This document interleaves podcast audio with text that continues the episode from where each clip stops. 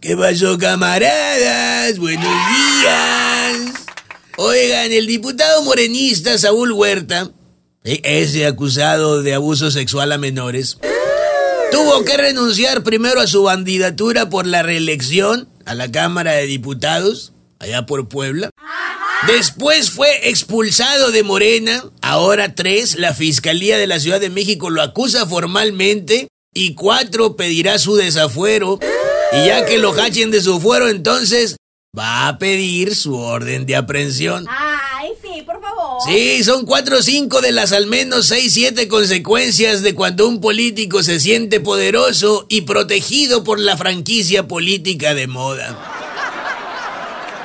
Pero hablando en plata, o sea, no son los cuadros de Morena los que le dan mala fama al partido. Es el partido el que está bien ondeado dándole refugio al sinvergüencerío proveniente de los demás partidos y actuando chontemente como que, no, no, no, eso era antes, ahora ya están en Morena, ya se purificaron por el largo y amplio manto de moralidad de nuestro líder Andrés Manuel López Obrador. Y pues en esa lógica, a Morena le están tronando sus impresentables en la mano.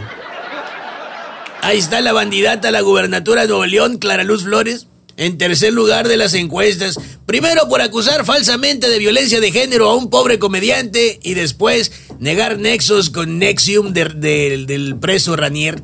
Ya te le tomó un mes y como 10 puntos porcentuales en las encuestas darse cuenta de la realidad y pedir perdón por mentir en eso. Y al parecer le tomará toda una carrera política aprender la lección. Oiga, Salgado Macedonio y Morón en una sola frase cada uno. Ay, sí, por favor. La bandidatura de Raúl Morón está viva de puro milagro. La bandidatura de Félix Salgado Macedonio, tridúo de misas o novenario político.